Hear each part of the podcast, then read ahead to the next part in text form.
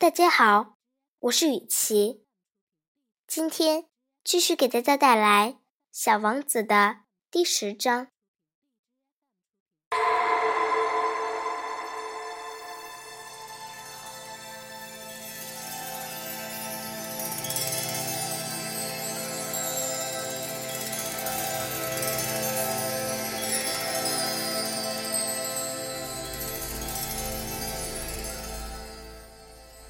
在 B 六一二星球附近，还有三二五、三二六、三二七、三二八、三二九、三三零等几颗小行星。小王子就开始访问这几颗星球，想在那里找点事干，并且学习学习。第一颗星球上住着一个国王。国王穿着用紫红色和白底黑花的毛皮做成的大礼服，坐在一个很简单却又特别威严的宝座上。当他看见小王子时，喊了起来：“啊，来了一个臣民！”小王子思忖着，他从来也没见过我，怎么会认识我呢？他哪里知道，在那些国王的眼里，世界是特别简单的。所有的人都是臣民。国王十分自大，因为他终于成了某个人的国王。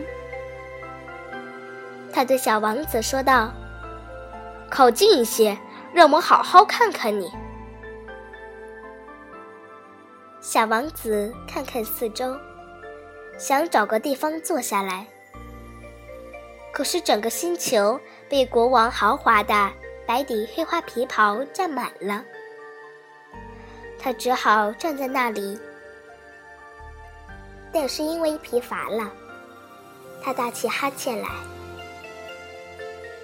君王对他说：“你不知道，在一个国王面前打哈欠是有失体统的吗？”我禁止你打哈欠，小王子尴尬的说道：“我实在忍不住了，我长途奔波来到这里，还没有睡觉呢。”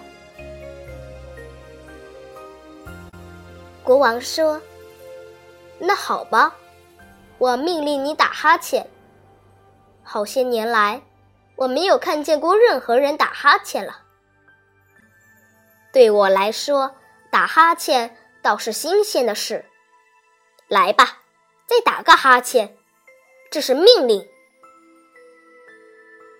这倒叫我有点紧张，我打不出哈欠来了。小王子红着脸说：“嗯嗯。”国王回答道：“那么我命令你忽而打哈欠，忽而……”他嘟嘟囔囔，显出有点生气，因为国王所要求的主要是保持他的权威受到尊敬。他认为不听他的命令就是对王权的亵渎。他是一位绝对的君主，可是他却很好心。他下的命令都是有理智的。他常常说：“如果我叫一位将军变成一只海鸟，而这位将军不服从我的命令，那么这就不是将军的过错，而是我的过错。”小王子害羞的试探道：“我可以坐下吗？”“我命令你坐下。”国王一边回答。一边认真的把他那白底黑花皮袍挪动了一下，这儿的一切让小王子惊讶不已。这么小的行星，国王他对什么进行统治呢？他对国王说：“陛下，请原谅，我想问您，国王急忙抢着说道：“我命令你问我，陛下，您统治什么呢？”国王特别简单明了的说：“我统治一切，一切。”国王轻轻的右手指着他的行星和其他的行星，以及所有的星星。小王子说：“统治这一切，统治这一切。”原来，他不但是一个绝对的君主。而且是整个宇宙的君主。那么，星星都服从您吗？那当然，国王对他说：“他们马上就得服从，我是不允许无纪律的。”这样的权利使小王子吃惊不已。如果掌握了这样的权利，那么。他一天就不只是看到四十三次日落了，而可以看到七十二次，甚至一百次，或是二百次日落，也不必要去挪动椅子了。由于他想起了他那被抛弃的小星球，心里有点伤心。他斗胆地向国王提出了一个请求。我想看日落，请求您命令太阳落山吧。”国王说道。“如果我命令一个将军像一只蝴蝶那样从这朵花飞到那朵花，或者命令他写一个悲剧剧本，或者变成一只海鸟，而如果这位将军接到命令不执行的话，那么是他不对，还是我不对呢？”那当然是您的不对。”小王子肯定的回答。“一点也不错。”国王接着说，“向每个人提出的要求，应该是他们所能做到的。统治者首先要有理性分析能力。如果命令你的老百姓去投海，他们非起来革命不可。”我的命令是合理的，所以我有权要别人服从。那么，我提出的日落呢？小王子一旦提出一个问题，他是不会忘记这个问题的。日落吗？你会看到的。我一定要太阳落山。不过，按照我的统治科学，我得等到条件成熟的时候。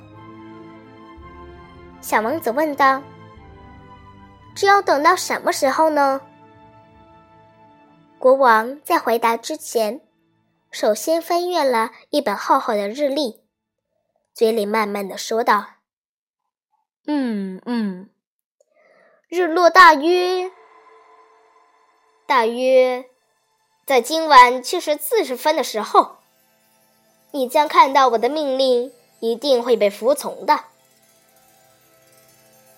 小王子又感到单调乏味来了，他可惜没有看到日落，他有点厌倦了。他对国王说：“我想我应该离开这儿了，我要走了。”这位因为刚刚有了一个臣民而特别骄傲自得的国王说道：“别走，别走！我任命你当大臣。什么大臣？”嗯，司法大臣。可是这样没有一个要审判的人，很难说呀。国王说道：“我很老了，这地方又小，没有放銮驾的地方。另外，一走路我就累，所以到现在我的王国我还没有走遍过呢。”哦，可是我已经看过了。”小王子说道，并探身朝星球的那一侧看了看，那边也没有一个人。不如你给你自己当一回法官呀？国王回答他说：“这可是最难的了，审判自己比审判别人要难得多啊！你要是能审判好自己，你就是一个真正有智慧的人。我吗？审判自己，随时随地都可以呀。